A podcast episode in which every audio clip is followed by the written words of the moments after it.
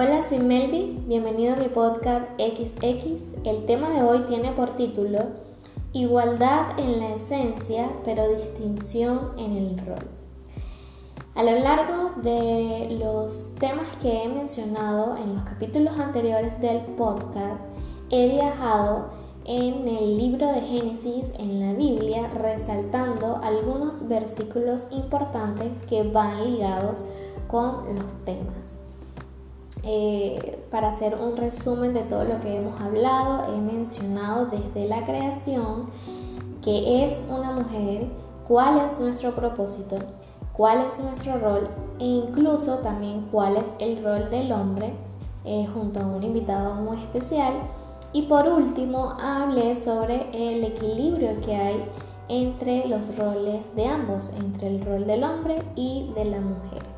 Para seguir en el libro de Génesis, en el capítulo 2, eh, vemos que, bueno, aquí específicamente Dios le da los roles al hombre y a la mujer, obviamente distintos, pero es donde vemos específicamente en el versículo 15 que Dios le da el encargo una vez puesto en el huerto de Edén para que lo labrara y lo guardase.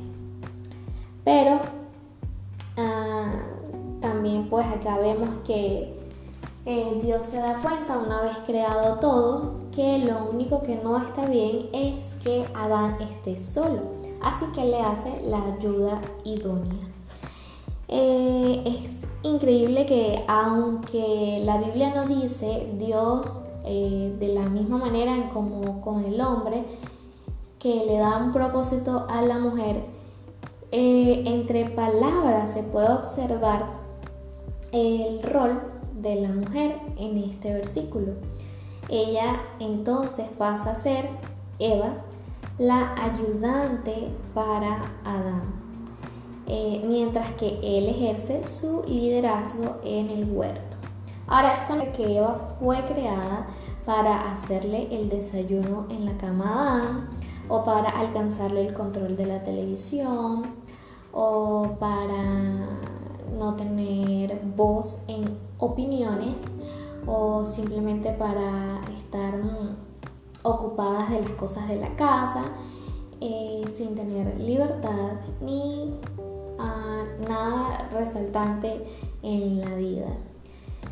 El Señor bendice al hombre con la mujer para que él lo ayude a realizar fielmente el encargo y los mandamientos que Dios les ha colocado. Bien, no eh, nos equivocamos si pensamos que el problema era que el hombre estaba solo, porque sí, eh, la Biblia dice, bueno que el hombre esté solo, porque obviamente no estamos hechos eh, para vivir en soledad, sino para estar acompañados. Pero Adán no estaba solo ah, espiritualmente, él tenía una comunión perfecta con Dios. El problema en este caso era que él era incapaz físicamente de llevar a cabo su tarea de labrar y guardar el huerto sin la mujer. Entonces ella pasa a ser su pareja quien lo complementa en esta pues área de, su vida. Ella mejora sus debilidades y perfecciona sus fortalezas. Y como reciprocidad, Adán es llamado a amarla y protegerla sacrificialmente. ¿Deberíamos ofendernos porque somos creadas para tener una disposición de ayudar?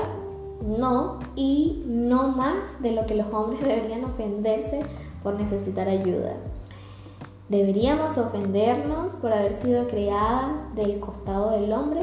No, y no más de lo que el hombre debería por haber sido creado del polvo. A mí me parece genial ayudar a otro que sea mejor en alguna de sus debilidades que tenga y también me parece genial que esto sea viceversa. Bien, a partir de aquí, ¿Qué sucede con las mujeres como resultado del pecado que entra? Porque Eva eh, pues se vuelve rebelde y desvía eh, la mirada de Dios, como, hemos, como he mencionado anteriormente, se deja engañar por la mentira momentánea y olvida eh, o hace a un lado la verdad de Dios eterna. Si seguimos en el mismo libro de Génesis, en el capítulo 3, en el versículo 16, eh, la maldición que muestra es que las mujeres darán a luz a sus hijos con dolor y habrá luchas en su relación con el hombre. Y ahí está el meollo del asunto. Habrán luchas en su relación con el hombre. En otras palabras, antes de la caída, Eva solo pensaba en confiar y deleitarse en el liderazgo de Adán, porque ese era su propósito. Ella deseaba, anticipaba y facilitaba su liderazgo. Pero después de la caída, después que comete el error, todo cambia. Ahora ella, para ella no era importante ayudar a Adán, sino ayudarse a sí misma. Ya no es algo en plural, sino singular. Ya no es algo de ambos, sino de mí. Es algo individualista. Y para nosotras, una vez que eso pasa, se nos convierte en una lucha la relación con el hombre, el honrar, el respetar, el confiar, el deleitarse y alentar el liderazgo masculino. Es decir, hacemos todo lo contrario a nuestro propósito. Es importante que siempre a lo largo de nuestro camino, de nuestro andar, que la feminidad involucra más que cualquier cosa nutrir vida en otros. No es algo específico para el hombre, sino para todos en general, para todo aquel que nos rodea.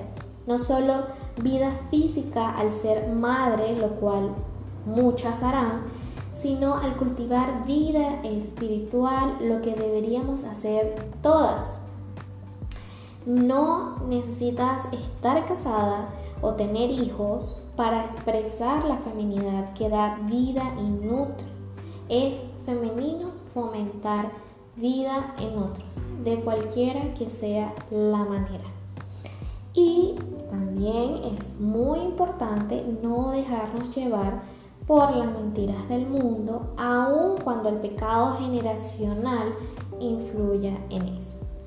Hoy vemos que hay muchísimas mujeres independientes, mujeres resaltantes, mujeres que han cambiado la historia, que han hecho un antes y un después en muchísimas áreas.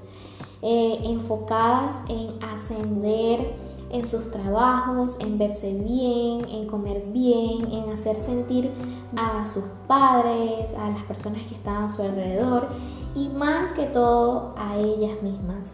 Y eso no está mal, la verdad, no está mal. A mí me gusta mucho cuidarme en lo que es la comida ahora y en la salud. Eh, pero se pone mal cuando todo esto ah, lo colocamos por encima del propósito que Dios nos ha dado.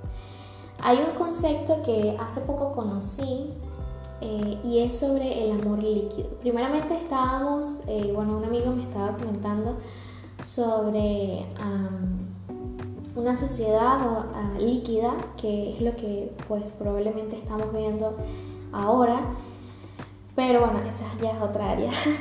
en este caso me llamó mucho la atención porque una vez que investigué sobre eh, eso, pues luego me apareció sobre lo que es el amor líquido y les invito a que vayan y lo busquen. Pero básicamente el amor líquido ah, trata sobre la facilidad, la facilidad que, podamos, que podemos con la que podemos llevar las relaciones ahora, que no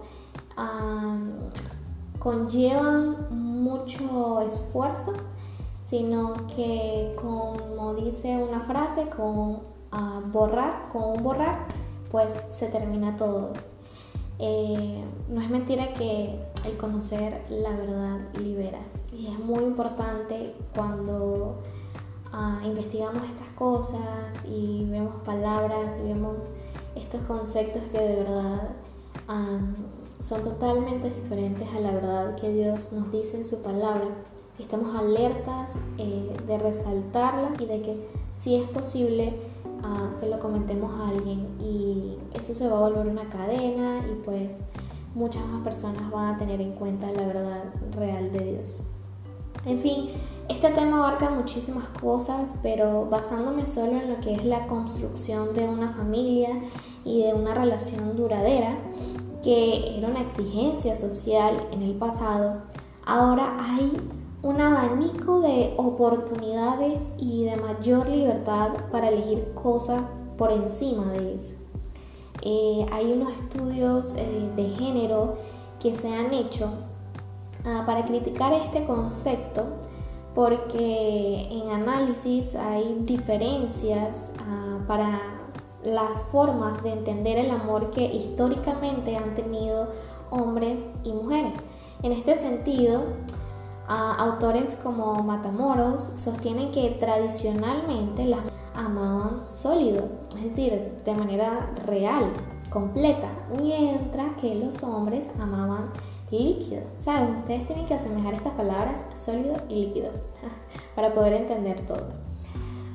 Por ello, propone replantear la tesis de Bauman, que es el que ha sacado los términos de este amor líquido, y le hace una pregunta. ¿Por qué ahora las mujeres también aman líquido? Y eso me llamó la atención en gran manera, porque antes como dice él, pues amábamos, teníamos un amor sólido y por qué ahora empezamos a tener un amor líquido. Una posible respuesta sería que ah, una premisa para poder amar líquido es el tener una independencia personal, tal que pueda llevar a plantearse el amor como una amenaza a esta. El sistema patriarcal ha probado ha provocado que mientras que históricamente los hombres siempre han podido concebir así las relaciones, para las mujeres esto solo ha sido posible en las últimas décadas y es básicamente por la pérdida circunstancial de nuestro propósito y la irresponsabilidad directamente proporcional del hombre con el suyo. Esto es entonces lo que nos da una igualdad en esencia pero una distinción en nuestro rol que a su vez es complementario en ambos. Mi oración es que podamos recuperar esto, podamos recuperar nuestra esencia y podamos recuperar nuestros roles entendidos de la verdad que Dios hoy nos ha mostrado y que nos muestra cada día y enfocarnos en eso como mujeres. Eh, no nos quitemos eh, sinceramente no nos quitemos la oportunidad de que Dios pueda dar vida a través de nosotras, de que podamos cumplir esa feminidad bíblica que Dios nos ha regalado para con otros, eh, sin excluir al hombre, eh, quien quiera que sea, nuestro hermano, nuestro primo, nuestro papá, nuestro abuelo. No nos prohibamos dar vida a otros porque Dios nos ha dado la libertad de eso. Somos libres en el nombre de Dios y gracias a Jesucristo, que ha sido un hombre. Entonces, ah, más que sentirnos menos que los hombres, más que ver eh, que ellos puedan o no puedan hacer algo y nosotras sí, es tener en cuenta de que queramos o no, nos necesitan en sus vidas. Y no, esto, o sea, no quiero que esto suene como que Ay, somos las mejores porque nos necesitan. No, como lo dice el título del tema, tenemos roles distintos, pero somos igualmente esenciales uno para el otro. Bien, Gracias a Dios por este tiempo, gracias a Dios por esta revelación en esta palabra. Espero que para ustedes también haya sido una revelación. A mí me dejó impresionada y espero poder cada día practicar el hacer el propósito que Dios me ha dado como mujer y espero que ustedes también puedan hacerlo en sus vidas. Pues nos escuchamos en un próximo tema de podcast, en un próximo miércoles. Que Dios las bendiga y un abrazo enorme.